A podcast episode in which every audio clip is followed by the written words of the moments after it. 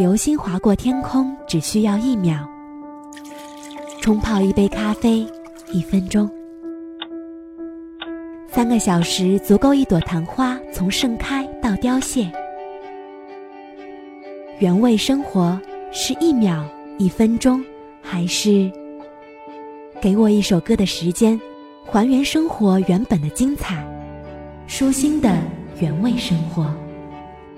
本节目由喜马拉雅和董小姐联合制作播出。宋茜出生于山东省青岛市，十岁开始学习舞蹈，曾在北京市舞蹈大赛中被韩国 SM 娱乐公司相中签约，成为旗下练习生。二零零九年九月，以 FX 组合队长身份出道。在组合还没有那么火的时候，宋茜就已经小有人气。在宋茜还是新人的时候，就曾出演过 Rain 的 MV，当时 Rain 正是最火的时候。合作之后，关注度直线飙升，也为后来出道积攒了不少人气。韩庚大家应该不陌生，早年也是在韩国发展，后来回国。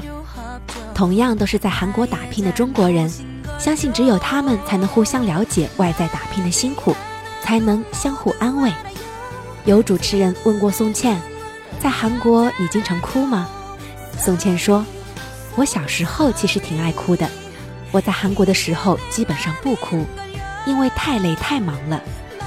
我那个时候已经觉得哭解决不了问题，所以基本没怎么哭过。”最后一个人是倪坤，虽然他们早期拍摄的《我结》已经有几个年头了，但是现在还是有一大批粉丝希望他们在一起。大家称他们为维尼夫妇。宋茜是组合的队长，给人的印象一直是很有担当的。一个团队里当领袖的不一定是各方面最出众的，但是要能稳定人心。他们组合刚出道的时候，成员又是受伤又是流感的，所以他为了给团队刷存在，一个人参加了很多综艺节目，非常辛苦。宋茜的柔软性非常强。早年在韩国上节目都会被要求展示劈叉、下腰等动作，每次做都会让韩国人觉得惊讶。时隔七年，他的柔韧性依旧不变，而且经常在韩国节目中秀中文、秀民族舞，还用实际行动改变了不少因为不了解而有偏见的韩国人对中国人的看法。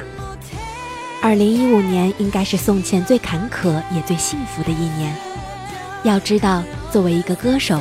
最大的愿望就是能开一场单独的演唱会，而他们的组合在没有开过一次的前提下，还面临成员退队的噩耗。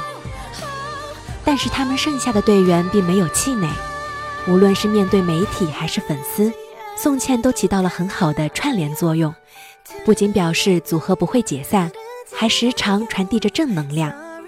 回韩国时会带一些中国美食给成员们。在内地拍摄电视剧时，一有空就会韩国与成员们聚在一起，向心力不言而喻。也正是因为这样，让他们在队员离开的情况下重新出发，通过自己的努力，在音乐节目中拿下一位。在经历长期解散传闻的压力下，成员们都哭得说不出获奖感言，是宋茜替他们感谢大家。付出不一定有结果，但收获一定有理由。